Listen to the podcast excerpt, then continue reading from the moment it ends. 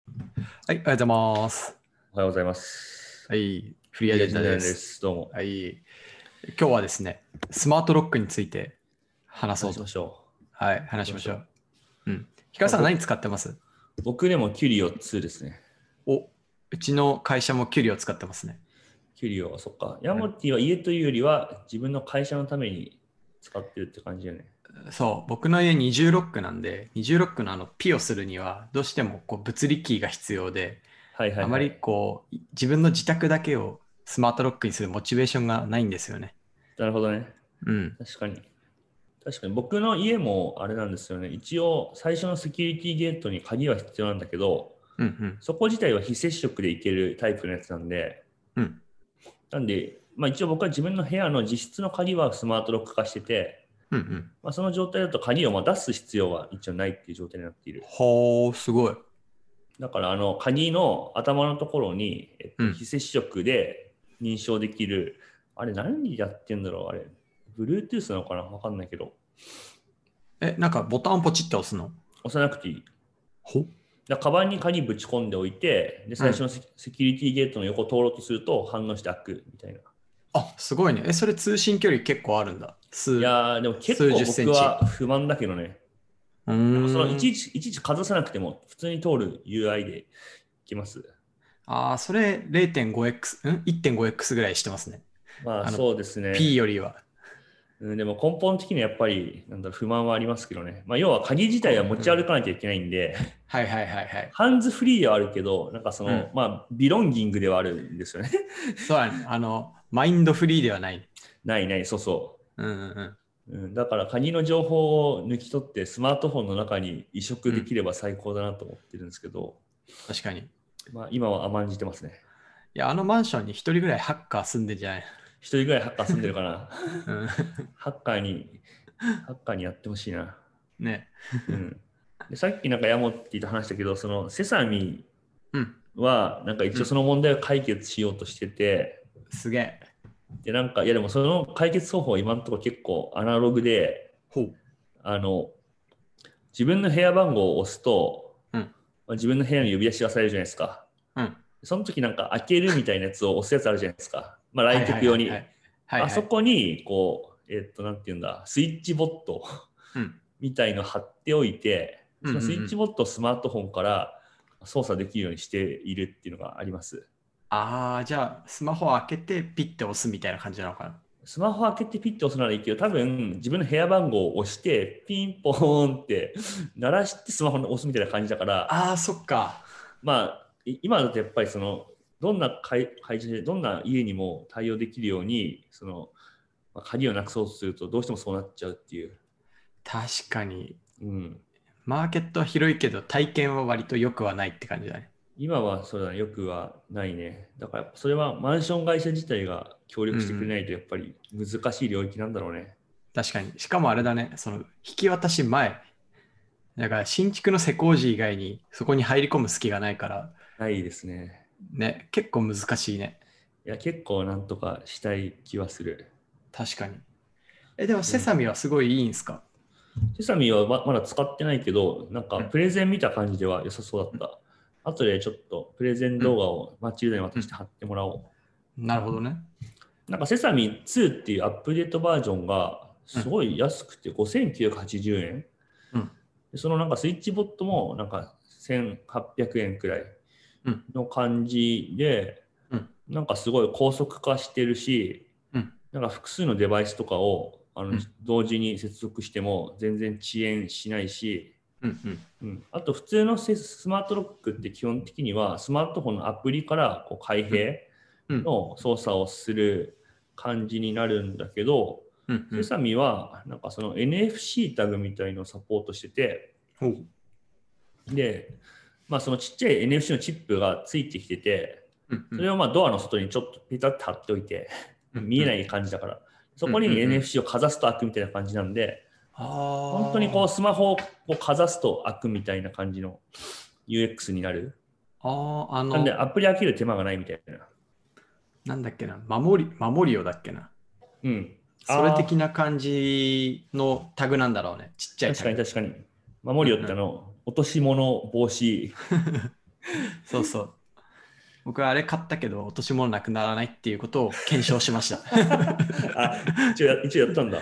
しっかり検証しまして、お財布をなくしましたね。え、それは、んんどう、どう楽なるのえ、普通になくなって、で、マモリオでこう追跡しようとするじゃないですか。うん。追跡できなかった。でもなんかあれってい一定距離離れると教えてくれるとかなんかそういうのあるでしょ。確かあるはず。あ,、うんあのね、試したが2015年とか6年なんですよ。死ぬほど前だ な。そう、だいぶ記憶曖昧なんですけど、買って1年ぐらいで財布なくしたんで、うん。これは使う人のリテラシーが求められるなって、落とし物を落とさないリテラシー求められるなと思って、 それは私にはないっつって。守りを対象落とし物をしない人。そうそうそうそう。 安安心を買ってるんです。安心。いやでもなんか全然話それんだけどうん。一回あの京介と一緒にはいはい。サンフランシスコ出張した時にうんうん。ハンバーガー屋で京介と一緒にハンバーガー食べててうん。でなんか持ってたアンドロイドなくしたみたいなうん感じにいきなり京介がなって、うんえマジで大変じゃんみたいな、うんす消消えてないで結構きついよみたいな話になって、うんでなんか確かそのアンドロイドになんかそのなんだろう検証用のアプリとかも入ってておおな。んかユーザーさんに触ってもらうためのみたいな例のユーザビリティテストの。そうそうそうそううんうんうん。えでどうしようどうしようみたいになって、うん確かなんかその iPhone には FindiPhone みたいな機能があるじゃんうんうんどこに iPhone があるか探せるみたいな、うんなんか Android もそれあったよねみたいな感じになって、うんでみんな iPhone ユーザーだったから Android のやり方も分かんなくて その場で頑張って携帯持ってきたら調べて、うん Android を探す方法みたいなうん。うんうんでうん一生懸命10分くらい探してあこれならいけんじゃねみたいな感じになってうん。で探したのね、うんそしたら GPS で普通にどこにあるか分かっておうなんとそのその時ってハンバーガー屋の中にあってお う。でえっと思ってあるんじゃないって言ったら、うんあの京介のカバンから出てきたっていうそれはあれですね。典型的なものなくす人の行動ですね。いやマジでね、うんあの物なくす人って常に自分が物をどこに置いているかを把握していないっていう習性によって物をなくすということが僕の検証によって明らかにされてるんではい自分なんですけど、でもなんかそういうの慣れてると、う、うんんなんか日常的にこう紛れ込んでるとそうなっちゃうというかまあねそのうん俺マジでスマホ持ちながらスマホ探したことあるからねいや マジマジこれなんか持ってると思われるかもしれないけど結構実話であありましたねこう右手にスマホ持って「やべえ俺のスマホどこだよヘイシないない俺のスマホどこ?」みたいないや、マジマジ、そそれ状態の時、一 回、一回あったけどね。あれは何だったんだろまあでもたまにあるよねう。うん、疲れてる時とかねあるある。うんな。何なんだろうね。本当疲れてる時とか、あと、なんかそうだね。うん。あ、で、あれ、でも、すヤモッティのところは会社では何を使ってるの会社はねキュリオキュリオキュリオのなんだっけな会社版か鍵缶なのかなだった気がしますああ。あれ合ってるかな忘れちゃったえ、あれって会社版ってみんなスマホで開けるのスマホで開けますね。みんなにアプリ配布して、うん。で、その権限を配布して、で、あとはその、なんだろう、ドアに近づいたら、ハンズフリーで開くっていう、Bluetooth でつながって、機能があるんですけど、それがめちゃくちゃ接続が悪くって、あ結悪いね局、ドアの前でアプリ出してってやるのに、うん。こう30秒ぐらいもたもたするから、めっちゃ体験が悪いんですよ。いや、そうですね。しかも、確かあれですね。あその機能って、アプリの方で常になんか GPS をオンにしてて、そうそうそあうる。程度目的距離に近づいたら、その機能が発動するみたいだ発動からす、る。うん多分電気を、電池を結構食ってるはずなんだよね。ああ、確かに。うん。あと今時ね、アプリに位置情報を常に渡すって結構嫌じゃないですか。うん、ちょっと嫌ですね。うん。そういうのもあって、あまりいいソリューションではないけど、まあなんかうん良かったのは安いってとこなんですよね。なるほど。うん。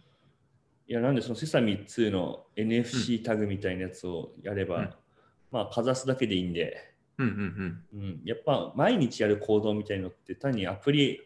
わまかある。ね、携帯を出して、でまあ、わかる認証を解いて、でアプリを探して、まあ、4タップくらい必要じゃないですか。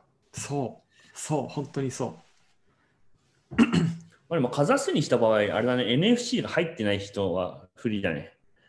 今いる時いるんか。いや、知らんけど。 まあでも多分その2つのパターンになるんじゃないですか。アプリとそうだね NFC とで。そうで、だねほとんどの人は NFC ピッピやるから超楽みたいな。うん。そうですね。ね、だから、まあ、あとその入退室管理がちゃんとできれば、まあ、入退室というか入室管理が十分できれば、そのあれだね、その企業利用としては情報管理とか個人情報管理とかの資格を取得したりしなきゃいけない時にも対応できるから、あ、そんなんあるんだ。ありますあります。なるほうどちみたいな会社は必要なんですよ。なるほど、なるほど。うん、えうちみたいな会社ってどういう意味ですか結構お客様の生々しい個人情報、個人を特定できる情報を、まあ、EC をやる場合扱うじゃないですか。はいはい。でそういう会社はその外部と執務エリアを完全に区切ってうん。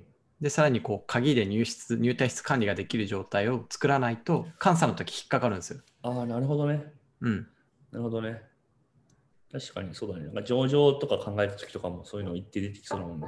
そうでこれはそのキュリオでもできるんですようんうん、うん。人と、。あのミニマム。で、えーもう一個アケルンかアケルンもできてアケルンはこれに NFC がついて値段が、えーっと20倍ぐらいするんですよ20倍。月額に引き落とすと。 それは半端じゃない。ふざけんなっつってキュリオにしたら体験めっちゃ悪いみたいな今そういうフェーズだったんで、あぜひセサミをあのご検討いただけると。ね今本気でセサミの LP 見てんだけどさうんセサミさ、あれだね人気なのか次の入荷が2月末って書いてますねあすごいね。ねでも多分それ現行のセサミじゃないなんかね、2が今度出るみたいなやつが結構熱かった気がするから、うんうんまだ出てないのかななんか今ショップページに行ったんですよ今そうすると、セサミ3ってのが書いてましてあ3かも。ん3かも。そうセサミ3が1月発送の5000台は完売したから次の発送はそ2れ月だ。末って書いてるきっとそれだ。でもこれはもう本当これ1台買えば OK みたいな雰囲気出してますよ。じゃあ、買えば OK じゃないですか。ね。うん。確かに検証してる動画みたいなの見たんだけど、うんうんうやっん、ぱ反応速度とかも、まあそのセサミの社長曰く激早って言ってましたね。めっちゃ自信あるんだね。いや、ありそうだっいいね。た。うん。ちょっと検証したい。ね僕、これ個人と会社で注文してみようかなと。あじゃあやっぱこれに合わせて、ぜひスマートリングを、噂の。はい、NFC、NFC 搭載スマートリングいくらぐらいするんだろさっきの、さっきあの、ヒカルさんと雑談ですオーラ、オーラリングだっけうオーラリング。オーラリングを検討しているけど3万円するのと NFC はついてないっていう話になり、あ、でも、オーラリングは3万円するけど、このスマートリング、NFC のみが入ってるジャッコムってやつは、うんなんか2000円くらい感を出してるけど、どうだろお雰囲気出してきますかう。出してますかね。うん。まだまあ結構未開拓な市場なんだろうな。そうね、そうね。嘘でした。1万3200円でした。 まあそそこそこしますね。これを全社員に配る。うん。おちょっとあの余談なんですけど、セサミがですね、AmazonPay で買い,、買い物ができるんではい。入、情報を入力しなくても買えるという、いや、分かってるな。これ分かってるよね。いや、分かってるな。分かっる。てるねまあ、。皆さん、Amazon にいろいろ思うところはあると思うんですけど、やっぱ決済情報はどっかに任せたいっていうのって、やっぱ EC ではね、ん Amazon であることはありがたいんですよ。ねまあ、Amazon か。僕、楽天 Pay も対応してるサイトあると結構使っちゃいますね。楽天ってありますうん、たまにある。あそうなんだ。たまにね。いや、Amazon さんありがたい。買い物完了しました。ちなみにセサミは Shopify で作られてます。ショッピファイで作られている。ああ、うん EC かが。カートというか EC がね。うん。さすがです。注文しました。いつ、いつ来るんだろうな。楽しみだな。えすげえ羨ましいんだけど、それってでも、にじゃあ入荷待ちをしたってことそうです。列に、列に並びました。買うか、じゃあ俺も。買いましょう。あの、送料込みで約7000円ですね。安い。うんね。めちゃくちゃ安い。実験代と考えたらめちゃくちゃ安いわ。その、それが7000円で、うんスマートリングが3万か。えちょっとそれバカらしいな。いやでもさっき山本と話したけど、僕はスマートリングをマジで検討してる。かえ注文はまだしてないのしてない。いや、なんかそのオーラリングがベストかをちょっと調べようかと思って、確かに。まあ友達が持ってるからオーラリングがベストなのと俺は思ってるけど、うんうん。 だいぶ安易な考えだけど。いや本当にスマートウォッチ俺根付かないわ。え今までいくつ試したんですかいや、1個だけですね。いくらだけ何アップルウォッチファーウェイ、ファーウェイ。ファーウェイ、ファーウェイ。シャオミじゃないんだ。シャオミじゃない、ファーウェイ。ファーウェイなんだ。それはなんか調べた後にうん。おお店に行って店員を激詰めしたらファーウェイがベストですって言ったから じゃじゃあ信じるよって言って買ったらうんなんかいろいろまあちょっとずつ微妙なのとアプリとかもうん。やあとやっぱなんかそのつけてるのがめんどくさいああ。もう充電のために外してまたつけるのがめんどくさいうん、うん。いやまあつけろって話なんですけどうんう僕ん元来時計すもうかなり嫌いでわかる。する習慣がない中でうん。うん、やっぱなんかそのヘルストラックのためだけに外してするのは結構だるいし、うんうんまあ、充電考えてもまあ10日に1回くらいは発生するけどそれがだるくてあとまあ肌があ荒れている、 うーん。その3つの問題と、肌荒れが、えっと、どうなるかちょっとわかんないですけど、この世界でバカ売れしてるシャオミバンドかシャオミねな。ね。これは30日持つんで、充電。おおそれは熱いねそう。それ、だいぶね、体験変わりますよ。 30日は確かにだいぶ話違うね、そう。なんだけど、アプリはね、微妙です。ああそうなんだ僕なんかこういうヘルス系やトラック系のアプリで一番よくできてるのは、アップルの純正のアプリだと思ってるんですよ。はいはいはいヘルスケアそうそう。時系列推移とかすごい見やすくって、うんそのタイムスパンをこう、縮めたり広げたりもしやすいんであ、あはいはいはいそう、なんかめっちゃ見やすくて、僕はそれが一番いいんだけ ど、できるならあらゆるスマートバンド系のプロダクトは、この Apple の純正のアプリにあらゆるデータを簡単に連結できるようになってほしいんですよ。で、シャオミはできないんですよ。あできないんだそう、それが大問題。うわーそれはちっちゃいなだから今僕はどうしてるかっていうと、こっちでも測って、これでも測るってことをします。 うわーめんど二重二重帳簿そうそうそう。確かにそれは結構なんとかしたい問題ですね。そうなんですよ。いや、3000でしょ、それ。 3000円。で、リングが3万でしょ。うん。でも時計自体がそんなに馴染まないと感じてるから、うん。まあ、まあ試そうかな、3万は。うん。やむないね。なんかでもちゃんと買うと、まあうん購入を決めると、あの、手のサイズを測れるみたいなやつが送られてきて、まずそれほうほをうつけて過ごして、で、その後になんか本当のそのフィットサイズのやつが送られてくるみたいな感じらしいんですね。あーうんちゃんとオンボーディングしてくれるんですね。そうそう。 どうだろうなスマートリング、まあ、ワンチャン、将来的にはある可能性もあるかなとは思ってて、まあでもなんかね、そのいろんなものの一過性の一部だと思うんだけど、チップが埋め込まれるみたいなまでの、確かに。うん、でもやっぱ時計よりはなんかクールだなって、うんうん。夢がある。うんうんうん。ね、時計なんだかんだ僕も手首に物ついてるの好きじゃないんですよ。あ、そうなんだ。そう、なんか長袖とか着るとさ、邪魔だなとかなるじゃん。あーだるいだるね。い。うん、で、筋トレとかするとき、ここに巻き物したりするんですよ。ああ、はい。こいつ邪魔だなみ たい筋トレするとき巻き物するのそれ詳しく聞きたい。な。いや、あの、手首を守るためのサポーターをここに巻くんですよ ああ、はいはいはいはい。重いものを扱うときを。 うん。でそういうのもあったりして、ここに物があるっていうのは結構邪魔だし、時計ここについててもこうやって見なくない見ないんか結見ないいや見ないすこうやってスマホで見るじゃん。癖がないんだと思う、もともと。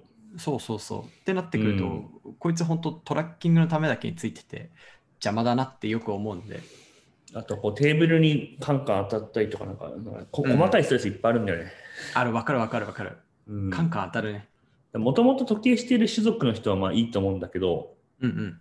僕はもう時計というか身につけるものが本当に嫌いなんで、うんうんうんだからな、なんですかあの、男性って結構時計に金かける人いるじゃないですか。うん。いますね。 100万のロレックスみたいな。ね。 1000万のなんちょ系とかね。そうそうそうそう、なんちゃけ。オーディマッピ 系。僕でもその100万あげるから一生ロレックスつけてって言われたら100万払うからやめてほしい。わかる。その気持ちもすごいわかる。なんかもし時計の使用が義務化されたら、うん。で仮に100万円税金を払うと回避できるなら、うんワワンチャン払って回避したいレベルに嫌い。あー正直それで言うと僕はマスクも同じようなレベルで嫌いですけどね。マスク好きな人いるから。マスクも100万払ってつけなくていいんだったらつけたくないレベル。あなのんかでも着用着用感っていう意味だけで。だるいっすよね。うん。あ、でもなんかあの LG かサムスンかどっかがスマートマスクみたいなの出してましたよ。え、どんなやつなんかほんとマジごっついやつ。い や本当になんかね、すなんだろうアニメのキャラみたいな。99.9%のこう、うん汚染空気とかを全部除去できるみたいな。ね、あのダース・ペイダーつけてるようなやつ。 あーまあそこまでじゃないけど、でも、そままあ似たりだね。なるほどね。これか。 かまあオ、オキュラスを折り曲げてマスクにしたみたいな感じだね。あー、だいぶごつい。あーう今映してなかった。そう。とこれあ、それやばいね。 やばいね、これ。これちょっとなんだろう好きな人は好きかもサイバーパンンク感はあちょっとあるそうだね。なんか、2200年代ぐらいの感じがするね。うんもうこれに全部今後もうマスクが不可避なら全てマスクにデバイスというか、 うん。ガジェッ確かトに。が展開されるマスクピッピッて触ってえ、えでも女性の方とか痴漢に襲われたら、こうピッてやったら、ピシュッそれはややばい機能だね唐辛子液出てくるでしょ。で、あと、コンビニとか行った時も、あの、こうピッて押したら、唐揚げくん2個くださいとか言ってくれるんでしょ、代わりに。めんどくせえ。このマスクで決済するから、こう、顎をこう、レジに近づけてピッ、ID でピッみたいな。えさすがにそれ伸びてくれるんじゃないの ?ID でブイーンガシャピッつって戻ってくるみたいな。それもうマスクちゃうわ。これをボタン押したら、ピッてやってきたら、ID でお支払いします。つってパシッえだってこれでメルペイで払ったらこいつがメルペイって言うわけでしょ。 こいつが言うのやば。ピッピッメルペイとか言うんでしょ。でも結局まあ スマートウォッチとかリング見てもそうだけど、その今までつけていったことがあるタイプのものに、その新しい機能っていうのをはいはいはい。エンベッドするっていう文脈で言うと、うんまあ、マスクつけるのってもう絶対に不可避だよねってなったら、うんうんス。マートマスクに全てを統合するのはそんなにリーズナブルだと思い ました。うん、確かに。商談とかでこれつけて生きてえな。 山本さん、なんすかそのマスクはみたいこれ、これ喋れんのかなまずこれで。な。わかんない。でも喋るときボタン押すだけでしょ。ピッてや ったらか代わりに音声が音声出力される みたいな。それ単にマスクの機能をはるかに超えとる がな。いや、これやばくないそう考えたことがそのまま言葉になるみたいな。すごいね。それはすごいね。うんうん。オキュラス超えそうですね。Facebook に買収されるかもしれない。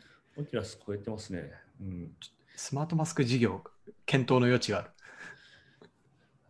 あとなんかね、あー、でも、ちょっとね、し画像は出てこないんだけど、最近めっちゃおもろいなと思ったのが、うんまあ、オキュラスすると、まあ、視覚は完全に、こうもう、なんていうか、バーチャルの世界入れると。うん。まあ、ただ、味とかないよね、みたいな。謎の 研究者がいて、はいはい。で、なんかその、VR でステーキを食べながら、口にこういうデバイスをつけると、ステーキの味がするみたいな、デバイスの研究をしてる人がいて、それうがん完全に、あの、ねずこなのね。あはいはい。あ、 そあう。あの、ねずこの竹筒みたいな感じだと加えてて。 それ小学生にバカ受けしそうだね。いや、そうそうそうそう。え、えじゃあ食感とかもさ、その何硬さがステーキの硬さになってみたいな感じなのかあな。どどうなんだろうさすがに味覚、なんだろう、味というかフレーバーだけなんじゃないかな。フレーバーだけじゃあ下になんか味のする液体をピッ垂らしてくれるのかどうやってんだろうわか確かに、あれ、謎技術だな。それもちょっと見見見つけられたらは、あの、貼っときます。な。そのバカらしい情報、どっから持ってき持ってくるんですか いや、僕な、何かで見ましたね。ええ何で見たんだろう確かね、SEC ってあるじゃん、あの、アメリカの祭典の。あ、はいはいはい。なんか、LG マスク、LG のこのスマートマスクは、そのまとめみたいなので見て、うん。なんか、それの、それの絡みで、なんか、それもどっかで見たんだよな。うん。あちょっと。 朝起きる時の音楽が流れ出した。ぴよぴよ言ってるね。あ、そうですね。あの、ポップインアラジンっていう、あの、うんプロジェクターが寝室にあってですね。うんうん。